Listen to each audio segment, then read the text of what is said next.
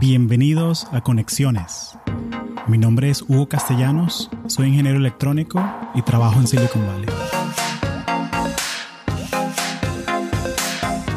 Una de las cosas que tienen en común todas las personas que pasan por Conexiones Podcast es que son extremadamente exitosas en sus carreras. Han encontrado el trabajo de sus sueños. Si alguna vez has tenido la curiosidad de cómo tener una carrera en tecnología, más allá de los episodios, o tienes preguntas muy específicas sobre carreras en Silicon Valley, en programación, en UX, en trabajos remotos, o simplemente quieres ser un profesional más productivo, tienes la oportunidad de unirte al Patreon de Conexiones Podcast, donde publico episodios extra como tutoriales de carrera. También hacemos videollamadas mensuales, donde contestamos todas tus preguntas sobre trabajos en tecnología y cómo ser un mejor profesional.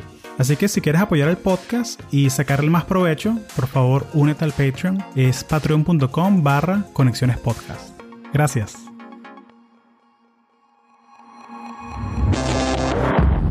Bueno, Eric Tijerino, bienvenido a Conexiones.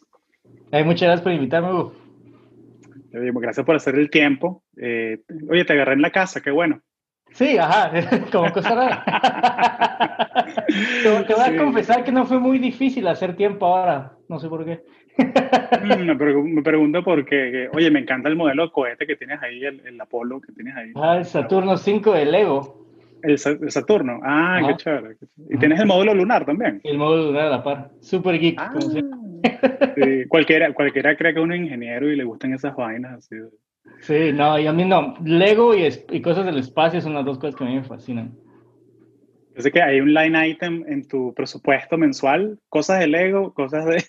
Ajá, exacto, está, está, los, Ajá. Lo malo es de que ahora que, vivo con mi novia, ya el, espacio para guardar mis Legos se vino para abajo, así que tengo que ser más selectivo que compro.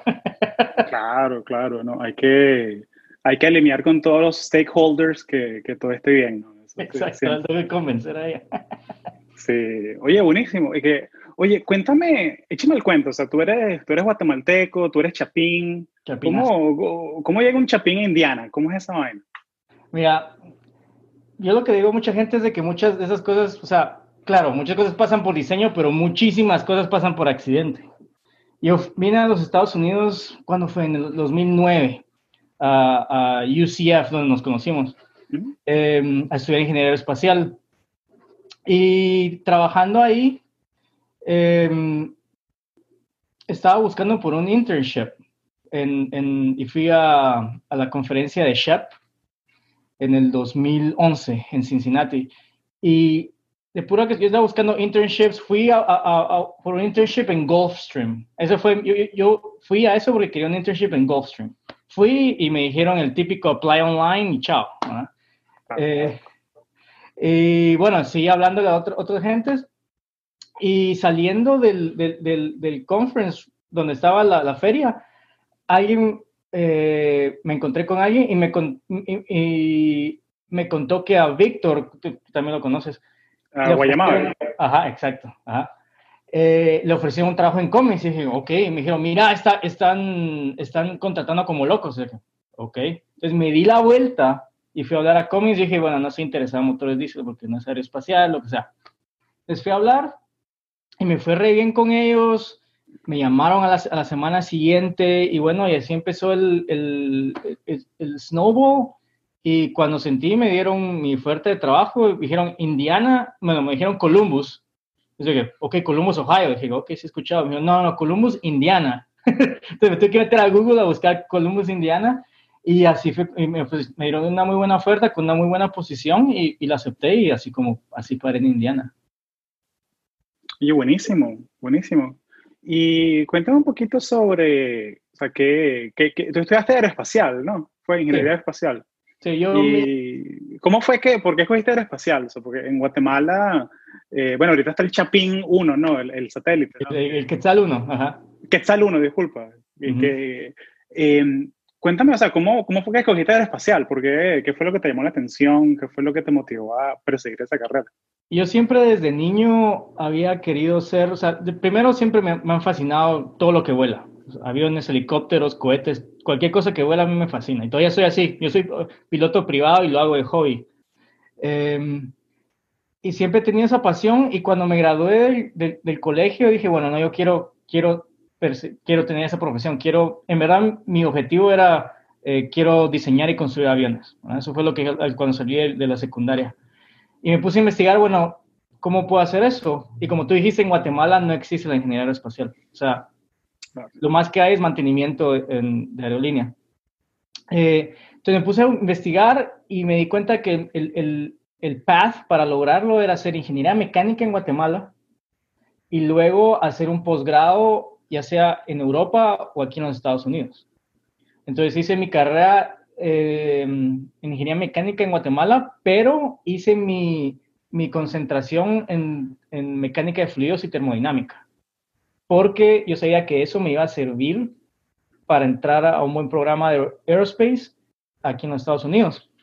Entonces terminé mi carrera en, Guatemala y eh, me, dieron trabajo en mi universidad un año de eh, ingeniero de investigación. Estuve haciendo una investigación en Japón. Y en, ese, en esa época teníamos un convenio de investigación mutuo con UCF. Mm, y ahí fue donde conocí a mi asesor. La conexión. Ahí fue la conexión. Entonces ahí conocí a mi asesor y me ofreció él una posición de Research Assistant en UCF, en el Departamento de Ingeniería Espacial. Y bueno, dije, sí, me voy. Y, y así, como, así fue como paré en UCF. Y luego en UCF igual siempre me, siempre me concentración en termodinámica, mecánica de fluidos, propulsión. A mí me encantan los, los motores de cohete. Fue algo que, algo que me, me, me, enamoré en UCF porque en Guatemala yo no, o sea, esos cursos no, no existen. Entonces no, no sabía mucho de motores de cohetes hasta que llegué a UCF y, ¿sabes? Cerca de Kennedy Space Center. Fui a ver, fui a ver los últimos lanzamientos del Space Shuttle.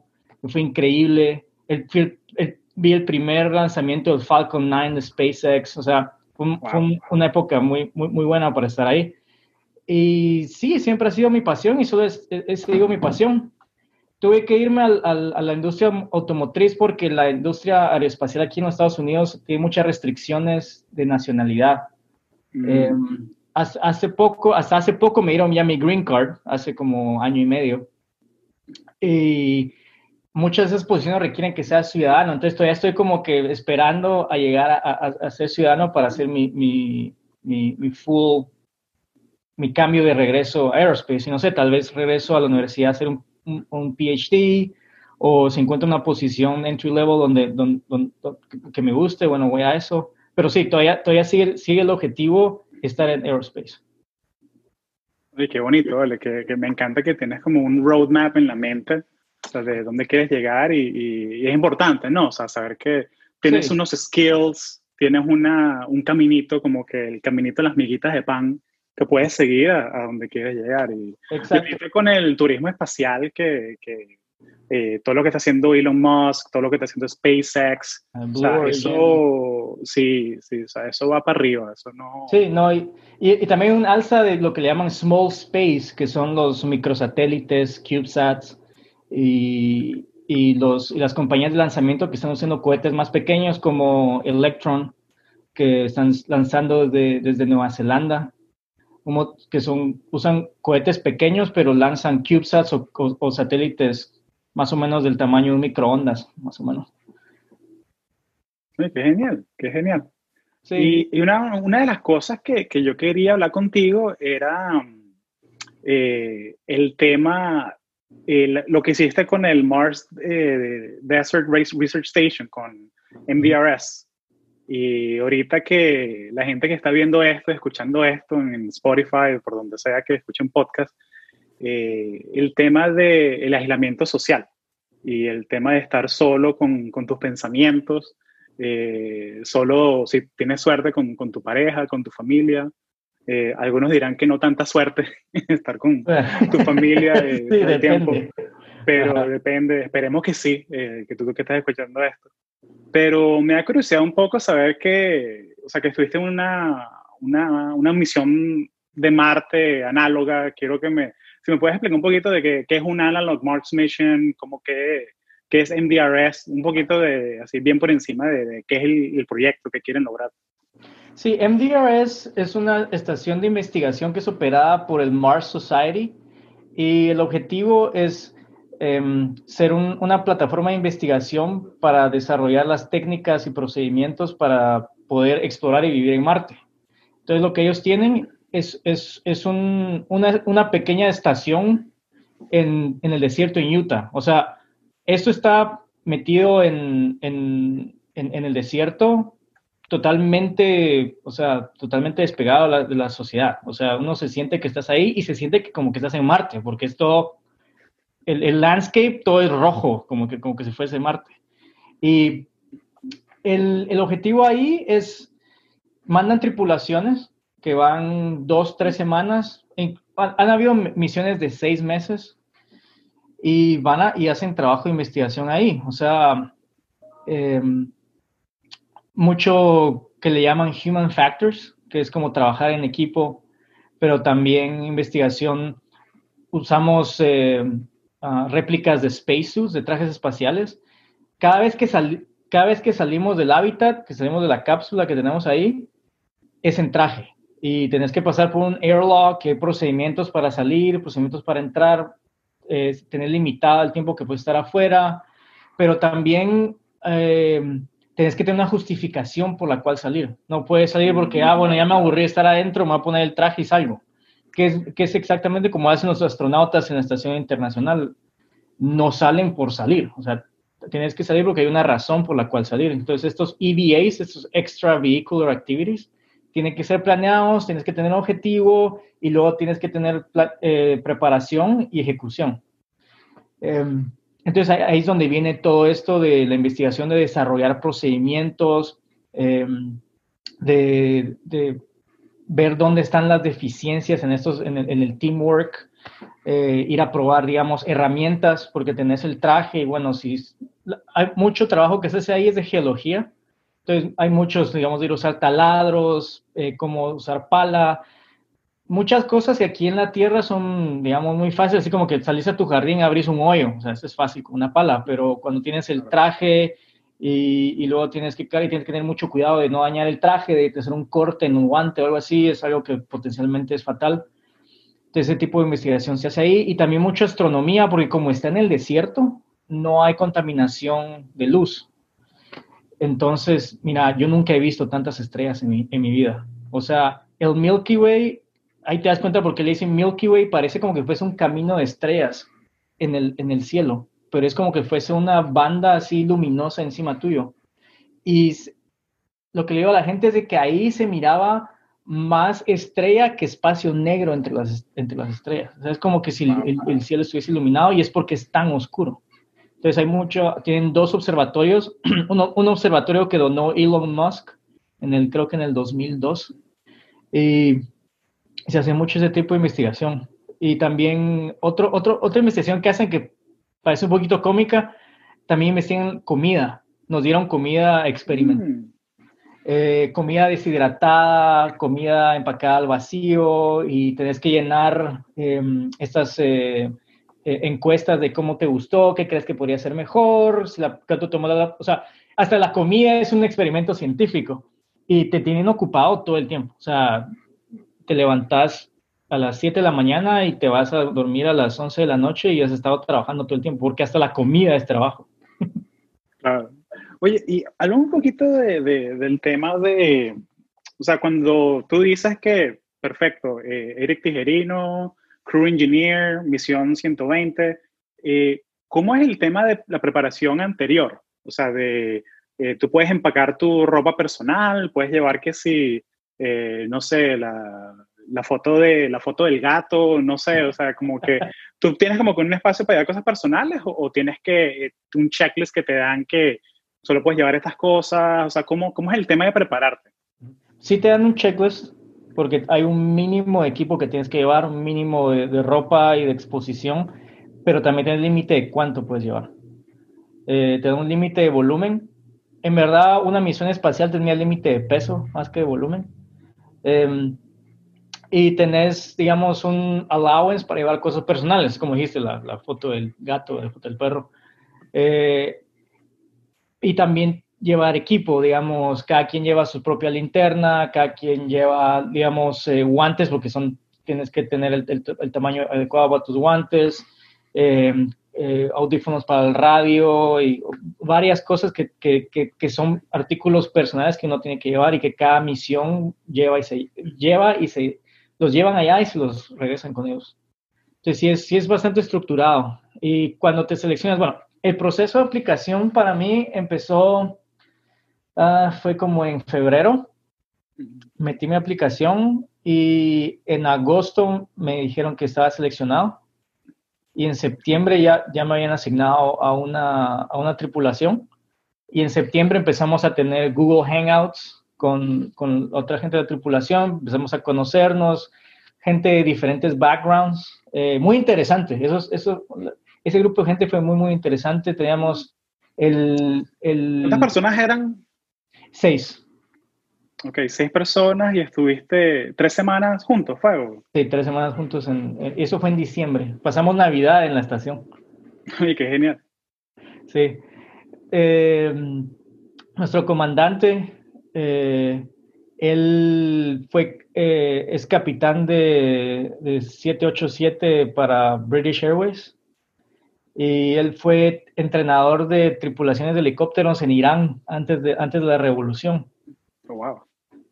Y ha estado involucrado con la sociedad por años, como ya llevará como unos 15 años involucrado y era como su tercera misión de ser líder. Yeah. He has seen some stuff. ¿Ah? He has seen some stuff. Exacto. ha, visto cosas que uno ha visto, sí. O sea, él en ese tiempo tenía como 55. Eso fue ya casi, ya fue hace como 7 años supuesto.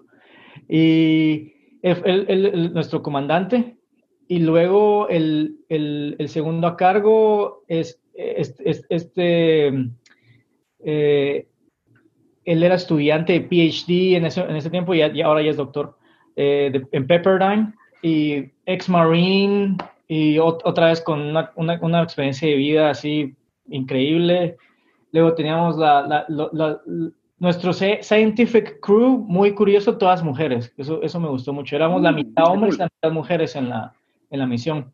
Todo, todo el, crew científico, mujeres, teníamos eh, dos astrónomas de, de eh, no es en Pittsburgh, ¿cómo se llama? Eh, eh, dos astrólogas de Carnegie Mellon y una, una geóloga de Caltech.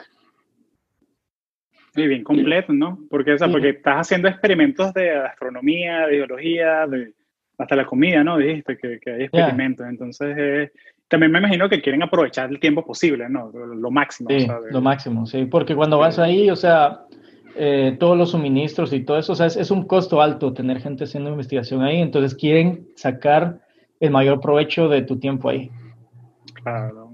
Oye, cuando estabas preparándote así, eh, o sea, una oportunidad increíble, ¿no? Pero una pregunta que me mandaron para, para hacerte era que hay alguna cosa, alguna necesidad así para ti que sea non-negotiable, así como que, no sé, que tengo que llevarme, no sé, lo, alguna cosa que te querías, que te tienes que llevar porque, porque si no te vas a volver loco.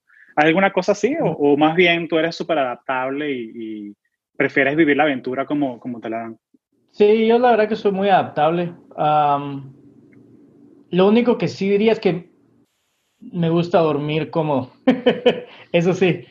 Eh, claro, en Mars Desert, Station teníamos camas y todo, o sea, bunk, eh, bunk, beds y la verdad que se duerme bien, pero de ahí hay, hay, que mantener la mente abierta y también sirve mucho saber de que es un, un tiempo limitado, ¿verdad? que te vas a someter a una, a una situación ya sea un mes, seis meses, que sea un año, ¿verdad? De, eso ya depende cómo te preparas y en verdad porque tú puedes aguantar, digamos, ok, dos semanas incómodo, está bien, pero si ya vas por un año, ya es de pensarla más bien eh, qué, quieres y qué necesitas en ese año.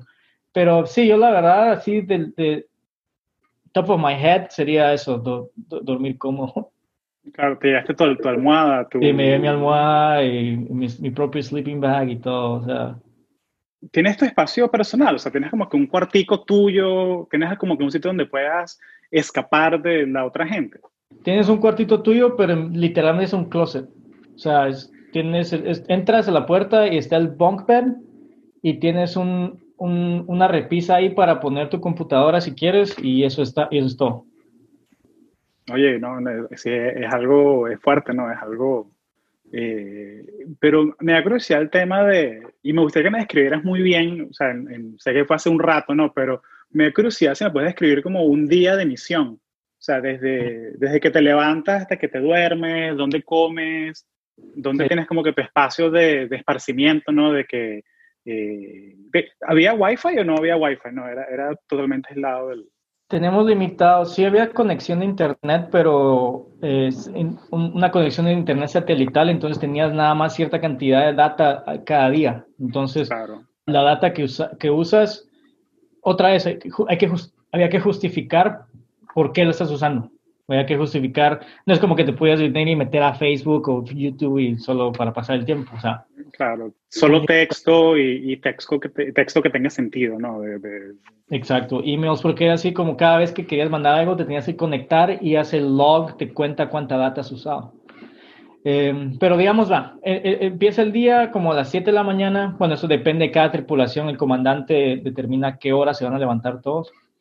Y por lo general te levantas y alguien está asignado para hacer algo todo el tiempo. O sea, alguien está asignado para estar cocinando el desayuno, alguien está asignado a ir a chequear email, porque tienes una, una, una cuenta de email para la tripulación, para, para comunicarte con el ground control.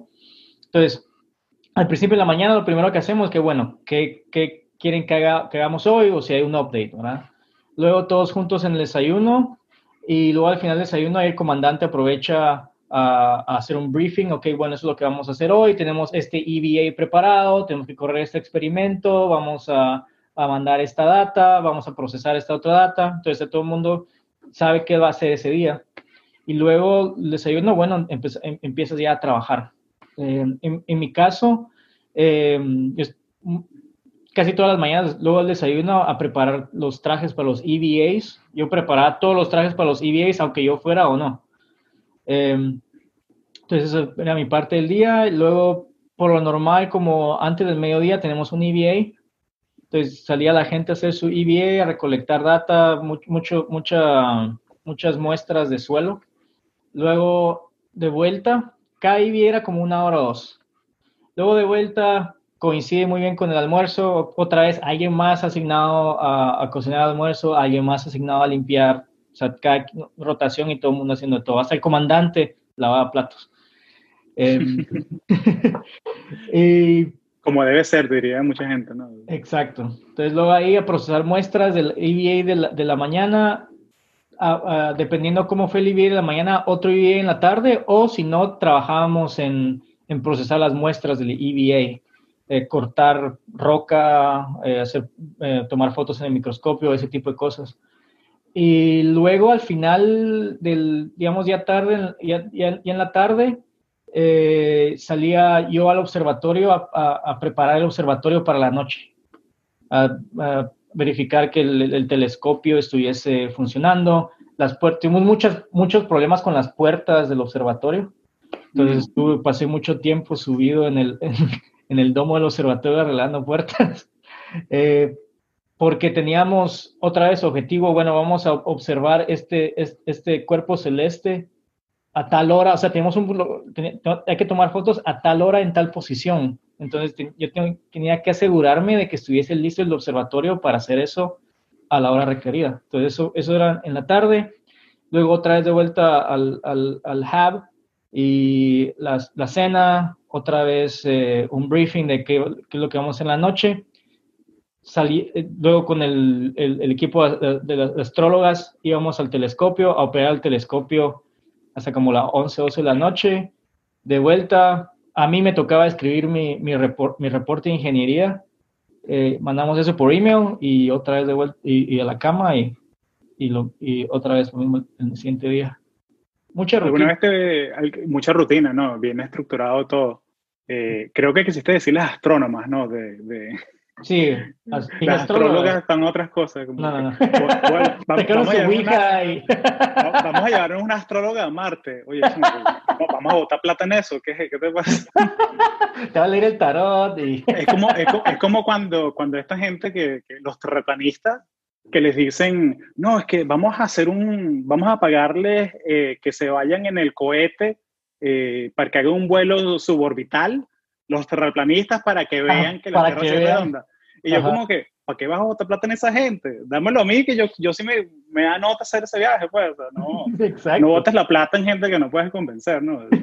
Exacto. Sí. oye, ¿alguna vez te provocó como que el reporte de ingeniería hacerle un copy-paste de no pasó nada, todo bien, y, mandarlo? O sea, ¿no? Ojalá hubiese podido hacer eso, pero todos los días se arruinaba algo. Así que.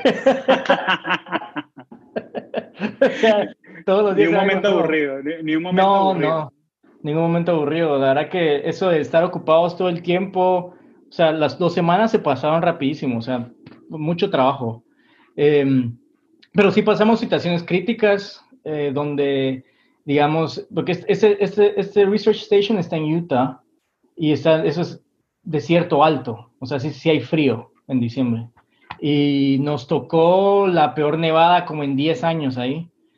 Entonces estábamos completamente aislados, o sea, ni, si, quisiéramos, si quisiéramos salir, hubiésemos tenido que llamar al National Guard o algo así para que nos vinieran a sacar. O sea, estábamos súper aislados, nieve cayendo, habían como a veces unos cuatro pies de nieve. Y empezamos a tener problemas con, nuestro, con nuestro, nuestras reservas de agua. La estación tiene un, tanque externo y un tanque interno. Claro, el tanque interno tiene menos capacidad que el tanque externo, eh, empezamos a tener el problema de que el tanque externo empezó a congelarse a, un ritmo más alto que lo que estábamos usando agua adentro. Eh, entonces no podíamos transferir suficiente agua al tanque interno antes de que se congelara el externo. Entonces empezamos a, llenamos todos los tanques, agarramos cualquier cosa que pudiese agarrar agua, o sea, tenemos estos plastic totes donde venía la comida, vaciados, lavados, a guardar agua en todo, porque si no se nos congela el agua afuera. Y logramos meter una buena cantidad de agua y se nos congeló el, tanque afuera. O sea, teníamos medio tanque de, de, agua afuera, mm, una cantidad grandísima, tal vez unos, unos 200 galones de agua afuera todavía congelados. Y, y, y, no es como que, ah, ok, voy a, voy a la tienda de la esquina a comprar agua. no. Entonces, estábamos en una restricción, tuvimos que eh, restringir el uso de agua y luego empezamos a tener problemas con tuberías congeladas adentro de la estación. Porque el, la, la, la, otra cosa que se arruinó en esos días también es que el tanque propano que teníamos empezó a, a tener una fuga. La manera que, tienen el, layout ahí es que tienen un tanque de, propano gigantesco, es una cosa así, un, tamaño industrial, y lo tienen alejado de, la estación y está todo atrás de estos, eh, atrás de estos cúmulos de tierra que pusieron alrededor. Por si, por si estalla, eh, dirige el, Sí, para que absorbe la energía y no, no le hace daño a nadie. Pues. Exacto. Entonces empezó la válvula, por el frío, empezó a, tener fuga la válvula en el tanque. Entonces no había manera de aislarla y, incluso si apagábamos el suministro de, propano a la estación, el propano se iba a fugar. Entonces había que usarlo. Entonces también estábamos en una restricción de cuánto propano usar porque se nos iba a acabar. Y eh, entonces tuvimos que bajar, digamos, esta estación tiene dos niveles. El nivel de arriba, que es donde, donde se duerme y donde está el comedor y las computadoras y, y, el, trabajo para, el, el, espacio para trabajar. Y abajo es donde está la, eh, el baño y también está la, el airlock para salir y entrar, pero también está el laboratorio de geología y están todo el equipo abajo, los, los trajes espaciales y todo eso. Entonces cortamos el, el, heating a la parte de abajo para, para, para, para, resguardar energía, pero entonces las tuberías empezaron a congelar abajo. Mm. Entonces, en, esos días, mi mañana pasaba yo metido en, en, el, en, el, crawl space, en el espacio entre el segundo y el primer nivel, donde están las tuberías, con, con, con una secadora de pelo que llevó una de las científicas descongelando tubería. Eh, Sí, así como que Eric, Tijerino, eh, Space Janitor. Exacto, ajá, eso fue lo que... Eh, Le dicen no, engineer, pero lo que vas es... es claro, claro, uno tiene que hacer, hacerlas de MacGyver ahí con, con, lo que haya, ¿no? Por eso me encanta The Martian, porque esa es como que la, la película así de, de Ultimate, la, película más... Y es mi, es, mi, es mi película favorita de Marte por, por, eso exactamente, porque él tiene que ingeniárselas cómo sobrevivir y cómo usar equipo en diferentes maneras, el cual no ha, no ha sido diseñado para, para usarlo. Ah, por ejemplo, al final lo que paramos haciendo es teníamos eh, de backup para cocinar comida, teníamos un, una parrilla eléctrica. Y al final lo que paré haciendo es que instalé la parrilla eléctrica abajo de esas tuberías y así es como calentábamos el espacio donde estaban las tuberías. Ay, bueno, si, si funciona, ¿por qué no? Exacto, sí. Exacto, oye, qué bueno, qué bueno. Cuéntame un poquito de, de, oye, tremendas historias. Me imagino que tienes cientos de historias así de, cada situación, cada cosa que pasó. Pero llevándolo un poquito a la, a la situación actual y, y, por lo que está pasando mucha gente ahorita en la cuarentena, eh, me da curiosidad cómo, desde tu perspectiva, o sea, que, eh, ¿cuál fue el reto así de estar trabajando con, con seis personas aisladas por tanto tiempo? ¿Cómo, cómo resolvieron conflictos, si hubo conflictos, o sea, no, no quiero asumir que hubo, pero me da curiosidad desde un punto de vista de, de, socializar eh, qué retos hubo y cómo los superaron. O sea, pensando en la gente que de pronto ahorita está, sabes, todo, todo el día con, con su familia o con su pareja, me, ¿cómo, ¿cómo crees que puedes ayudarlo? Mira, en, en, el, en el caso donde estuvimos en MDRS, eh, había que mantener un balance no, no sería delicado, pero un balance importante entre, digamos, ser tú mismo, ¿verdad? Y, bromear y, y, ser abierto, pero también al mismo tiempo tomando mucho en cuenta cómo la otra persona puede eh, interpretar o reaccionar a, lo que dices o haces, ¿verdad? Entonces, siempre es como que second guessing, ok, muy profesional, entonces nosotros, en verdad, en las dos semanas que estuvimos ahí, nos llevamos en la gran mayoría bien, los conflictos que tuvimos fueron eh, solucionados profesionalmente, o sea, no es como que nos gritamos y tirando los platos ni nada de eso, pero eh, todo, eh, la solución de conflicto fue muy profesional y, y, se nota la diferencia porque luego de que terminamos la misión, pasamos unos cuantos días en Colorado y fue una relación completamente diferente, ¿verdad? Porque, o sea, si tú dices una mala broma, y bueno, me voy a mi cuarto de hotel y qué me importa que que, como, si te gustó mi broma o no. Eh, yo creo que es lo mismo ahorita en esta situación en la que estamos, que eh, yo creo que el, el, mayor reto es aprender a, a, a darle a, a, las otras personas, digamos en mi caso con mi novia, a darnos espacio y también a ser suficientemente abiertos para decir, bueno, no, mira, ahorita necesito un momentito para mí, un, un espacio eh, los dos somos súper extrovertidos, entonces eh, eh, siempre estamos queriendo hablar y todo eso, pero a veces yo estoy ocupado, o a veces ella está ocupada, o a veces ella nada más quiere tener un momento solo, o yo quiero tener un momento solo. Y bueno, lo que me he puesto a hacer es que me organicé el sótano, organicé garajes, ese tipo de cosas, ¿verdad? Pero, digamos, tú puedes irte a un lado de la sala, tú con la persona con la que después ir al otro lado de la sala, leer un libro o escuchar un podcast o algo así, donde yo creo que es muy importante mantener eso, ese, ese eh, cuidado propio, ¿sabes?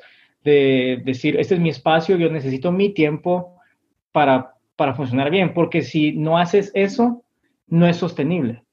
Entonces ahí es cuando ya, ya una semana, dos semanas, si no tienes tú tu espacio y no, y no, y no puedes estar tú solo con tus pensamientos un momentito, es donde empieza el conflicto. Sí, Entonces, sí, 100% de acuerdo. A mí me, me, funciona mucho el, uno tiene esta visión de trabajar desde la casa, estoy en mi pijama, en el sofá y todo, pero yo siento que, por lo menos lo que me ha funcionado a mí, no, no sé si te pasa a ti lo mismo, pero yo tengo, o sea, yo estoy ahorita en mi escritorio, tengo mi setup con dos monitores y todo eso, y mi, mis notas, el laptop, todo eso. Eh, y allá atrás está el sofá y allá no se trabaja. Allá es como que el desconecto total, o sea, Eh, y por lo menos a mi pareja, ella es muy introvertida. Entonces ella como que sí necesita estar sola y se pone a jugar videojuegos o algo así. Y ya como que tenemos esa comunicación de que, oye, no, necesito un tiempo. Eh, y ya uno, ya como que te sabes leer los códigos de la otra persona.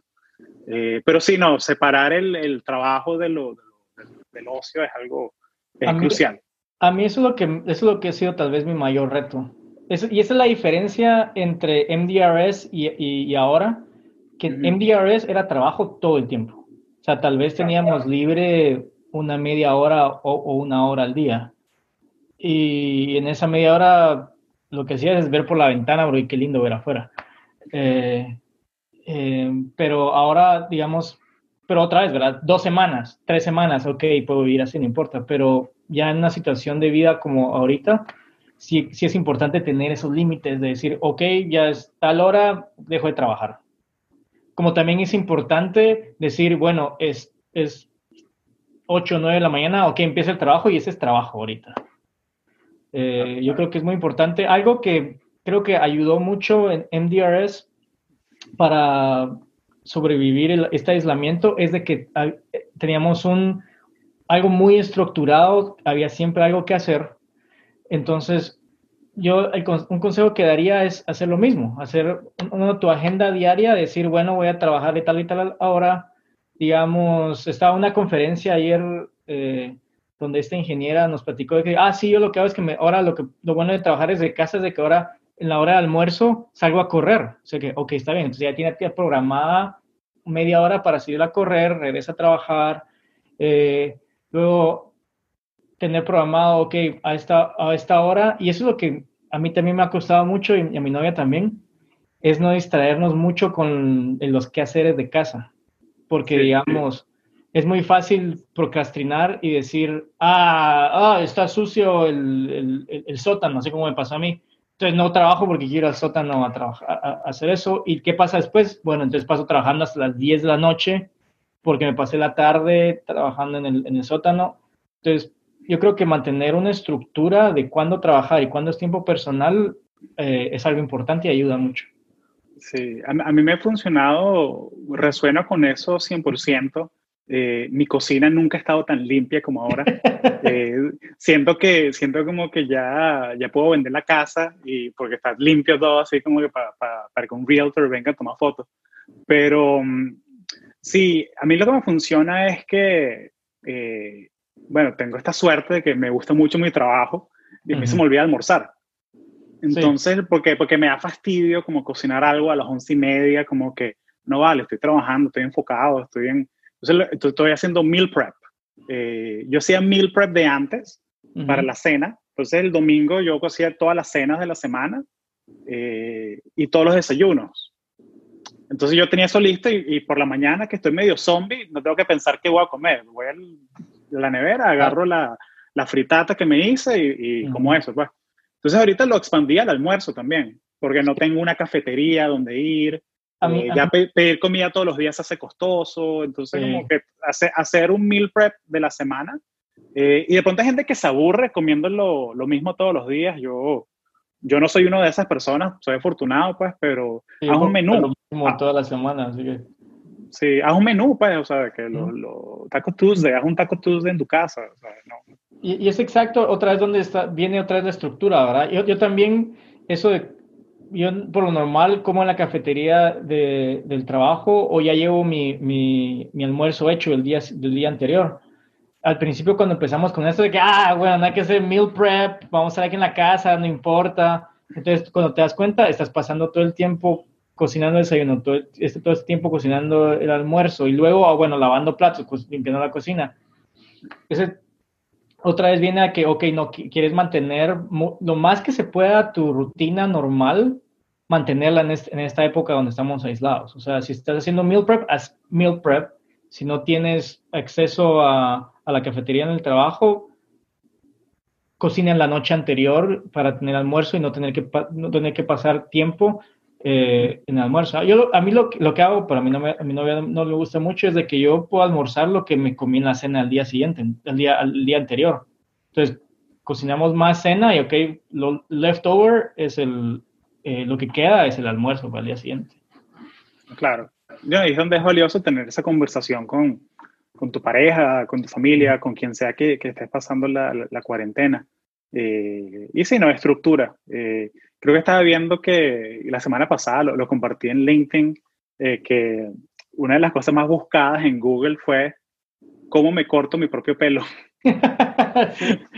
Entonces ahorita va, va, a haber muchas barbas de cuarentena. Este, va a haber mucha, muchas melenas de cuarentena este, sí, sí, no, este verano. eh, yo fui a, estaba ayudando a un amigo mío que él es asmático, entonces tiene mucho miedo de contraer el virus porque está en, en, la, em, en esa población de riesgo. Entonces yo he ido al supermercado y, y literalmente llego a la, a la puerta de, de, de, su edificio y le dejo su bolsa de comida y él sale a traerla. Y yo que chao, chao, ¿verdad? Y la, la, última vez que fui esta semana eh, tenía corte de, de pelo nuevo el vecino le cortó el pelo, pero yo creo que necesita un poquito más de práctica. Sí. Entonces van a, ser, van a ver muchos de estos cortes de, de, de cabello así estrafalarios ese tiempo. No, sí, no, eso 100% seguro, 100% seguro. Eh, oye, volviendo un poquito a, la experiencia de, de, la, de la estación, de, de, ¿qué fue lo que más extrañaste así durante ese, o en el horario no había tiempo para extrañar cosas, era, era como que estabas tan ocupado, no, no extrañaste nada así la... Yo lo que extrañé, tal vez lo que extrañé fue, es que una época también, eh, el, el, debido a la época en la que estuvimos ahí, lo que más extrañé fue mi familia porque yo pasé Navidad en la estación. Mm. Y la Navidad hicimos, comimos este eh, pavo comimos pavo deshidratado para la cena de Navidad. Entonces, ¿sabes? Pavo en lata. Entonces, pavo en lata, bueno, funciona, ¿no? Sí, no, entonces creo que, ok, diferente. Eh, yo sabía que iba a pasar ahí la Navidad, ya iba yo con, con ya había aceptado ese hecho, pero sí hace falta. Eh, digamos, algo que, algo que aprendí en, ese, en esa misión es, han habido muchos, muchos uh, han habido varias propuestas de, de mandar tripulaciones a, a, Marte permanentemente, porque es más fácil desarrollar la tecnología para mandar una misión eh, one way, ¿verdad? De, de, solo ida, que tener que desarrollar la tecnología para traer de vuelta a los astronautas. Eh, yo me di cuenta ahí de que yo no, no, no, yo no sería una persona que me gustaría hacer eso, porque eh, algo que, algo que tomas por sentado es poder salir, salir y sentir el viento en la cara, respirar aire puro. Como en, este, esas dos semanas que estuvimos en MDRS, cada vez que salíamos era con full traje. Y, o sea, no, no sientes el, el, el viento, no hay aire, no hay aire fresco. Eh, otra cosa es el, el ruido constante de ventiladores y computadoras y 24 horas del día es como que estás viviendo dentro de un refrigerador así brrr, todo el tiempo. Eh, que imagino que es algo que han, que, que, que han, de sentir los astronautas en, la estación internacional. Ese tipo de cosas que te das cuenta hasta que estás ahí. O sea, eh, es muy bonito romantizar acá, qué bonito ir, ir a Marte y, digamos, hay, mucha gente dice, yo pasaría, incluso gente de mi tripulación han dicho que estarían dispuestos a, irse, a irse Marte permanentemente. Y yo digo que, ok, no, yo, no, yo no estoy en ese grupo, porque después de vivir esa experiencia, yo podría irme un año, dos años, tres años. O sea, si sabes que es un, una cantidad de tiempo definida, está bien. Pero irse permanentemente es otro tema. Sí, no, claro, es la, el dicho ese, que no es lo mismo turismo que inmigración, ¿no? Eso no... Exacto, eh, sí. sí. Pero no, pero es genial saber que conocerse eso de uno mismo, ¿no? Que eh, es, como, es como que a mí me encanta la ingeniería, pero eh, a, mí me da, a mí me da miedo volar. O sea, y yo uh -huh. sé que los aviones son los más seguros del mundo, yo sé que el testing es perfecto, pero hay algo como que del cerebro primitivo y del, del lizard brain que, que uh -huh. te dice que estás en una lata a 30 mil pies de altura. eh, entonces, como que conocer eso de uno mismo, ¿no? Es, es, algo, es poderoso, ¿no? Porque te, te ayuda a tomar decisiones y, cosas que quieres hacer. Exacto, y es, y es importante ser honesto con uno mismo para no, para no poner en una situación que no te va que te va a ser incómodo o que, o, o, que no te va a gustar o que no es sostenible. Sí. Oye, Eric, eh, y ya para, y si quieres pedir cerrando, porque has sido muy generoso con tu tiempo, pero quiero respetar que es viernes, ¿no? Y que, que tienes otras obligaciones. Eh, igual ya estoy tomando vino, así que me gusta. Ah, ¿estás tomando vino? ah, bueno. Ah, bueno, dale, pues. Es de chévere, yo, las 5. ah, bueno, ya, con yo, ese juguito de manzana se, se ve sabroso. Sí, sí. bueno, yo, yo, vivo en el pasado, en California todavía son las 3 y media, así que... Sí, sí. No, aquí ya son las 6 y media, así que... No, tranquilo, tranquilo. El cafecito de la tarde. Pero mm, te iba a decir, eh, ¿cómo lidiabas o, o, cómo estás lidiando ahorita en esta situación con el, con el aburrimiento? O sea, ¿cómo, cómo, ¿qué te funciona? Eh, me da curiosidad saber, tú que tienes toda esa experiencia, pues, de que hiciste MRDS y que has estudiado un poquito el tema, pero ¿cómo lidias tú con el aburrimiento, con la soledad? ¿Cómo, ¿Qué te funciona? Sí, otra vez, mantenerte ocupado creo que es, o sea, mantenerse uno mismo ocupado, ya sea con el trabajo, eh, con hobbies, por ejemplo, digamos, mm, eh, me ocupé con Voltron. Qué chévere, armando ahí el, el mecha, qué cool. Armando ahí, exacto. Entonces, eh, ese tipo de cosas a veces, y puede ser, digamos, escribiendo, leyendo, o sea, mantenerte ocupado. Yo creo que algo que, que es muy fácil caer en, en, esta espiral es de estar viendo las noticias todo el tiempo ahorita. Yo creo que eso es algo que, que es contraproducente. Es algo que yo he discutido con mi novia, que le digo, mira, ya estamos aislados, estamos haciendo todo lo que podemos, eh, tenemos comida suficiente para un par de semanas, eh, eh, tomamos todas las precauciones, cuando tenemos que ir al supermercado a comprar comida, tomamos todas las precauciones de limpiarnos a nosotros y lo que, lo que compramos. Mm, o sea, ya estamos haciendo lo que podemos y ya lo demás pues está fuera de nuestro control, entonces no vale la pena concentrarse mucho. Y solo mantener, mantener, mantener, mantener la mente ocupada para también distraerte de la, de la situación, ¿verdad? Y esto viene también de aceptar la situación como es, sea, hay que aceptar, no, hay que renegar. O sea, si, si, te pasas renegando de que no, yo quiero salir, que, que, injusto, porque no. O sea, mira, yo soy súper extrovertido y me gusta estar afuera todo el tiempo. Y si yo estuviese concentrado en que oh, no puedo salir, estaría como un león aquí encerrado dando vueltas en la casa. Em, pero ah, otra vez, ¿verdad? Me conozco a mí mismo, entonces, bueno, lo que tengo que hacer es mantener mi mente ocupada en algo. O sea, ya sea en el trabajo, un hobby, eh, he tomado esa oportunidad para conectar con mi familia y amigos, entonces, un teléfono, hablando por eh, FaceTime o, o, lo que sea, eh, nuevos hobbies. por ejemplo, de suerte me compré esto para Navidad, un helicóptero RC. Ayer lo, ayer lo estrellé y me pasé toda la noche reconstruyéndolo, entonces ahí, se me fue la noche. Qué cool. algo. Ajá. Em, Sí, entonces es aceptar la situación y, tener, y mantener en mente que esto es temporal. O sea, esto va a terminar, o sea, quién sabe cuándo va a terminar, pero no vamos a pasar el resto de nuestras vidas encerradas en esas casas.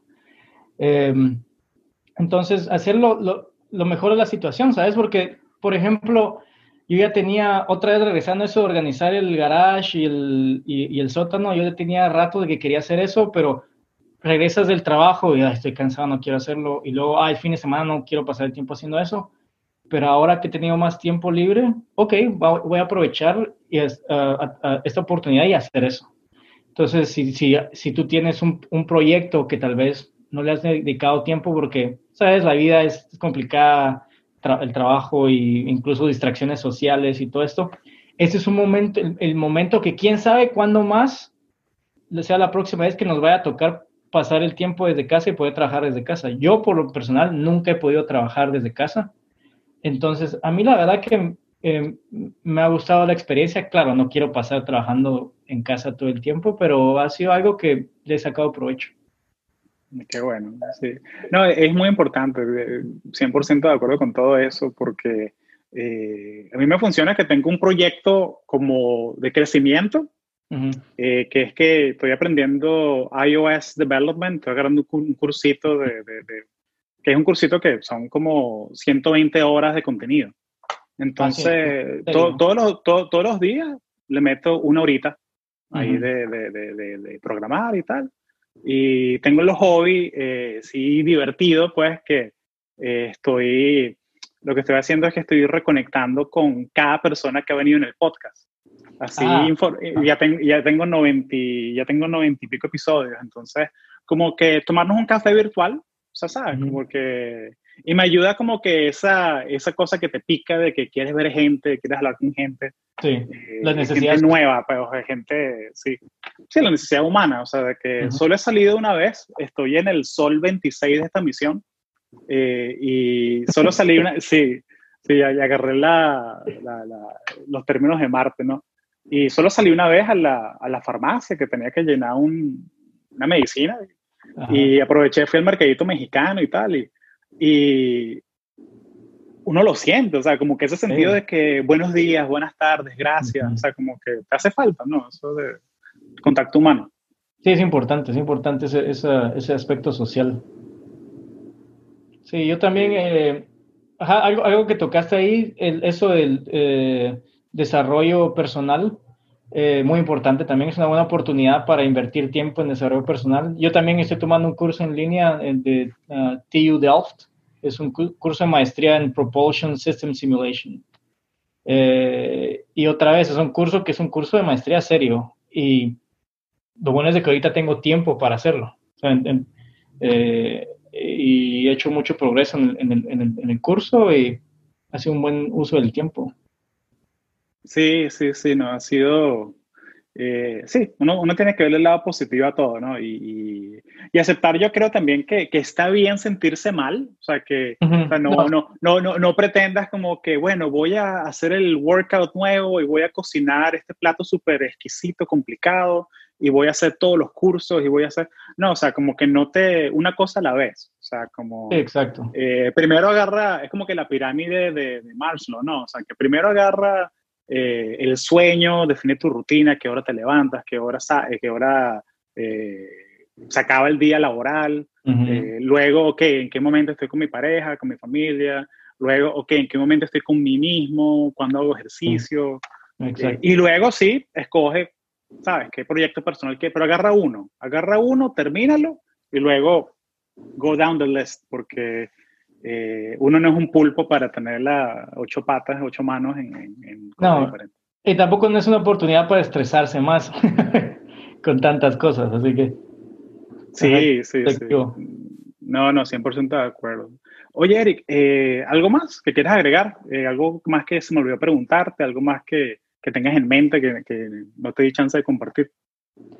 No, bueno, muchas gracias y mira, estamos viviendo una situación que nunca nos imaginamos que iba a ocurrir. Eh, creo que tenemos que ser responsables.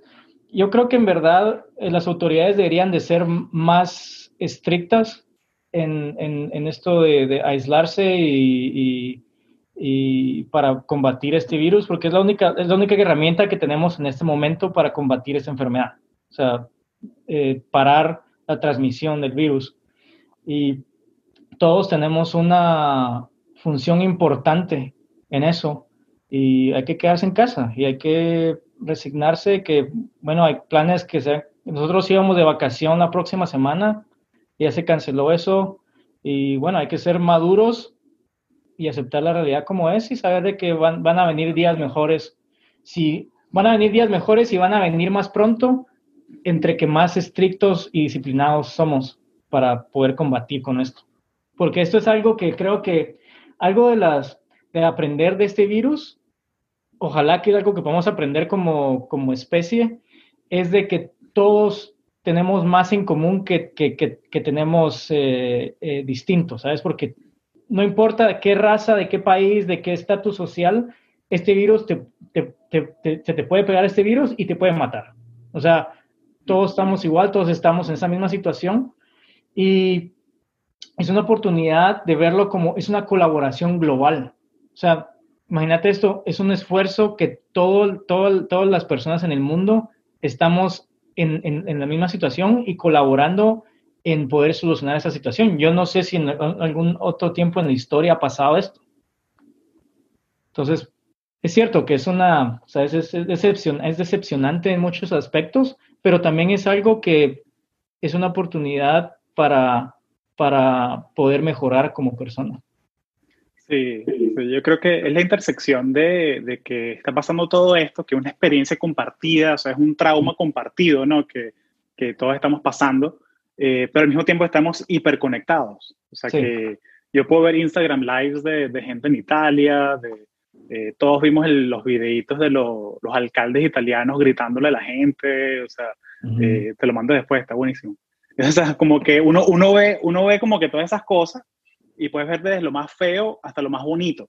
Exacto. O sea, porque ves cosas, ves como que John Mayer dando un concierto en la sala de su casa. Y es como que, oye, qué cool. Eh, o sea, cosas, cosas que, que, de pronto nunca te habías imaginado. Todas estas empresas que sí, Coursera, eh, dando que sí, cursitos gratis, así para que la gente los haga. Eh, la gente de Orange Theory que tuvieron que cerrar todos los gimnasios, están haciendo las clases online gratis. o sea, como que es bonito ver que hay, hay gente haciendo cosas desinteresadas, ¿no? Es, es algo, eh, algo que me da esperanza, ¿no? En, en la humanidad y en, en, las cosas que estamos haciendo. Eh, siento como que todos deberíamos, o sea, como, como humanidad, deberíamos tener como que un, un Google Doc agarrando las notas de todo lo que estamos aprendiendo. Sí. Eh, así como de pronto, no es para todo el mundo, ¿no? Pero de pronto la, la, la gente que tenía esa duda de que eh, que son knowledge workers, que son profesionales, que, oye, yo dudaba si podía trabajar desde la casa y ahora veo que, oye, sí puedo. Sí puedo, exacto, sí. Entonces de pronto me sale mejor, eh, me voy de aquí, me voy a un sitio donde que sea más barato el costo de vida y, y bueno, y tengo mejor calidad de vida, ¿no? O sea, eh, que muchas cosas van a, van a cambiar, pero van a cambiar para bien también. Entonces yo soy optimista, yo soy, yo soy default optimista. Sí, exacto.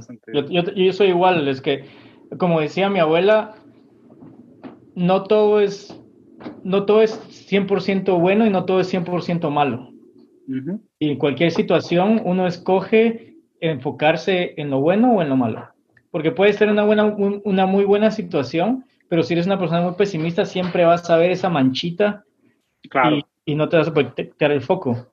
En esa situación, que estamos en una situación eh, crítica en ese momento, pero podemos escoger ser positivos y enfocarnos en, en, lo que vamos a aprender y lo que vamos a sacar de esta situación.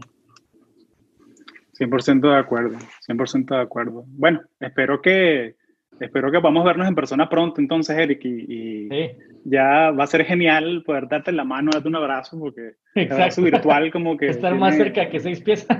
sí, sí, sí. Oye, buenísimo, buenísimo. Oye, bueno, muchas gracias, Eric. Gracias por conectarte. No, gracias por invitarme.